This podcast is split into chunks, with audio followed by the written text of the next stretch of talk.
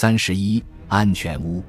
维罗妮卡和不知情的房地产经纪人花了数周时间对西伦敦进行调查，才找到一处合适的安全屋。这是一间一居室公寓，位于一栋现代化楼房的三层，与街道之间隔着一排树木。地下停车场的出口直接通往楼房。试图跟踪戈尔基耶夫斯基的人可能会看到他的车驶入，但无法确定他进了哪个房间。后花园的一扇门通往一条小路，提供了一条从后楼返回肯辛顿宫花园的紧急逃跑路线。公寓远离苏联使馆，戈尔基耶夫斯基不可能碰巧被其他克格勃人员发现，但对他而言，开车前往这里停车。与负责人会面，然后返回肯辛顿宫花园也不算远，可以在两小时内完成。附近有一家熟食店，需要的话可以买些吃的。普赖斯坚持认为，安全屋公寓必须有一种舒适的氛围，有一定的档次。我们不能随便在布里克斯顿这种地方挑间破屋子。公寓里摆放了有品位的现代家具，也安装了窃听器。刚在客厅坐下，普赖斯就忙着泡茶。克格勃里实际上没有女性间谍负责人，戈尔基耶夫斯基以前也从未遇到过像普莱斯这样的女性，他立刻就对她产生了好感。古斯科特观察到，奥列格对女性很有眼光，这也是他第一次正式品尝英国茶。和与他年龄相仿、阶级相近的很多人一样，普赖斯将茶当作一种神圣的爱国礼仪。古斯科特给戈尔基耶夫斯基做了介绍。称普赖斯为吉恩，他的面容，戈尔基耶夫斯基回忆道，似乎展现出英国人正派而有尊严的传统品质。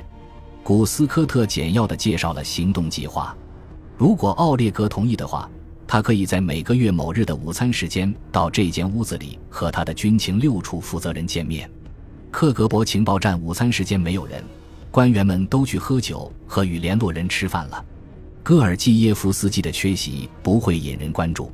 古斯科特将一间屋子的钥匙交给戈尔基耶夫斯基。这间屋子位于肯辛顿大街与荷兰公园之间，这是他的避难所，在感到危险时，他可去此处躲藏。如果他想取消见面，或需要立刻和军情六处官员见面，亦或需要任何紧急帮助，他都可以拨打刚来伦敦时拨打的那个电话号码。总机二十四小时有人值守，接线员会直接将电话转给值班小组接听。古斯科特提供了一项更重要的保证：戈尔基耶夫斯基在伦敦期间从莫斯科逃跑的计划“皮姆利科行动”将随时待命。克格勃的员工休假政策很慷慨，情报官员在冬季有四周年假，夏季最多有六周年假。戈尔基耶夫斯基有可能于休假期间被紧急召回，只要他在莫斯科，军情六处官员就会持续监视库图佐夫斯基大街面包店的暗号点和中央商场，寻找一个手拿西服为塑料袋的男子。即使奥列格不在国内，他们也会这样做。克格勃严密监视在莫斯科的所有英国外交官，在他们的房间安装了窃听器。位于乌克兰酒店顶层和外交官公寓楼屋顶的监视点，监视他们的一举一动。任何有悖常规的行为都可能被发现。如果他们在戈尔基耶夫斯基在莫斯科时才会有规律的经过面包店，他不在就不来的话，这种模式就有可能被人察觉。连续数周的时间里，无论戈尔基耶夫斯基是否在国内，军情六处都会继续监视接头点。严格的谍报技巧要求皮姆利科行动的流程持续数月或数年时间。与戈尔基耶夫斯基的联络现在进入了一个新阶段，也被赋予了一个新的代号：阳光变成了诺克顿。军情六处此前从未管理过身处伦敦的克格勃特工，这为他们带来了新挑战。姊妹机构军情五处造成的威胁也是其中之一。军情五处负责监视伦敦所有可疑克格勃人员的一举一动。如果外号“监视者”的军情五处监视小组发现戈尔基耶夫斯基在贝斯沃特的一处可疑地点参加了一次秘密会面，他们肯定会进行调查。但如果要求军情五处不要监视戈尔基耶夫斯基，又显然会表明他正在受到保护，让戈尔基耶夫斯基开展间谍活动的安全性大打折扣。在英国，这么重要的事不可能不让军情五处知道，因此军情六处决定和军情五处联合管理此事，并让包括局长在内的少数军情五处高官掌握相关情况。这样，军情六处就能获悉戈尔基耶夫斯基何时被人监视，并确保会面不会遭监视者干扰。军情五处与军情六处的合作是史无前例的。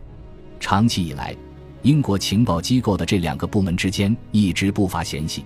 也许这很正常，因为捉拿间谍的工作和管理间谍的工作之间难免存在矛盾，两者有时会有业务上的重叠，偶尔还会发生冲突。两个部门都有自己鲜明的传统、行为方式和工作方法，彼此间的竞争根深蒂固，并且常常适得其反。历史上，军情六处的一些人看不起国内情报机构，认为后者不过是一个警察部门，缺乏想象力和激情；而军情五处则将对外情报机构的官员视作在公学受教育的古怪冒险家。两个机构都认为对方充满瑕疵。军情五处对军情六处情报人员今非尔比开展的长期调查，令双方的互相猜疑上升到赤裸的敌意。但为了共同完成诺克顿行动，他们将携手合作。军情六处将负责戈尔基耶夫斯基的日常管理，军情五处的少数知情人员将随时获悉最新情况，并处理此事的安全事务。将知情范围扩大到军情六处以外的决定。标志着军情六处对传统的一次重大突破，也是一场赌博。军情六处和军情五处关于戈尔基耶夫斯基的情报共享代号为拉姆帕德。军情六处只有少数人知道诺克顿，而军情五处内部知道拉姆帕德的人更少。这两个机构中掌握全局状况的人员总共不超过十二个。就约定条款达成一致，并将茶喝完之后。戈尔基耶夫斯基亲身向前，开始谈论自己四年里所掌握的秘密，那些他在莫斯科时搜集和记到脑子里的情报：姓名、日期、地点、计划、特工和间谍。古斯科特记着笔记，偶尔会插话来澄清一些疑点，但戈尔基耶夫斯基几乎不用别人提示，他一步步环环相扣，有条不紊地陈述着用惊人的记忆力记下来的事实。第一次会面只展示了戈尔基耶夫斯基所记住的信息的冰山一角。慢慢的，他逐渐放松下来，开始源源不断的透露秘密，克制的讲述了大量情况。每个人都会进行回忆，相信一件事越是常被想起，就越接近事实真相。但事实并不总是如此。多数人会讲述某一种事实，然后坚持认定这一事实为真，或对其添枝加叶。戈尔基耶夫斯基的记忆力与众不同，他讲述的事实不仅前后一致，还会逐渐发展与完善。维罗妮卡·普莱斯说：“他每次见面都会告诉我们更多的细节，逐渐让我们建立起一个完整的知识网络。照片式的记忆能记住某个孤立而准确的黑白画面，但戈尔基耶夫斯基的记忆是点彩式的。”他将一系列的原点汇聚起来，形成了大量鲜艳的色彩。奥列格在对谈话的记忆上具有惊人的天赋，他能回忆起谈话的时间、内容、措辞，他不会受人误导。他甚至能回忆起被安排值夜班时和其他人的对话。作为一名训练有素的情报官员，他知道什么是对方感兴趣的情报，什么是多余的信息。他提供的都是经过分析的现成情报，他有一种敏锐的洞察力，对情报的内容有着非常精准的理解，这让他能很好地区分有价值的情报和糟粕。见面逐渐形成了固定模式，起初一个月一次，后来两周一次，再后来每周一次。每当这位苏联人来到安全屋，古斯科特和普莱斯都会热情地欢迎他，并为他准备一顿简单的午餐。他仍然不适应英国的文化，在克格勃情报站的工作环境也充满敌意。古斯科特回忆道：“他头脑里储备了太多的情报，我们的主要目的是确保他不会打退堂鼓。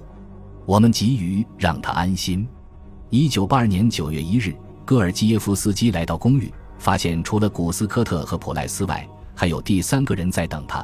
那是一个个子矮小、神情紧张、黑发且有些秃顶的年轻男子。那是詹姆斯·史普纳。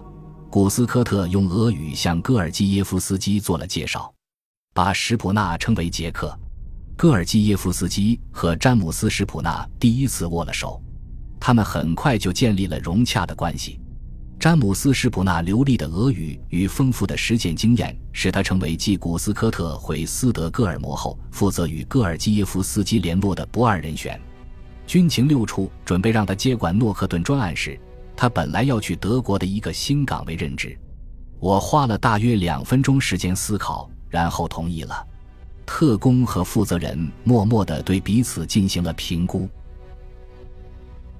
本集播放完毕，感谢您的收听，喜欢请订阅加关注，主页有更多精彩内容。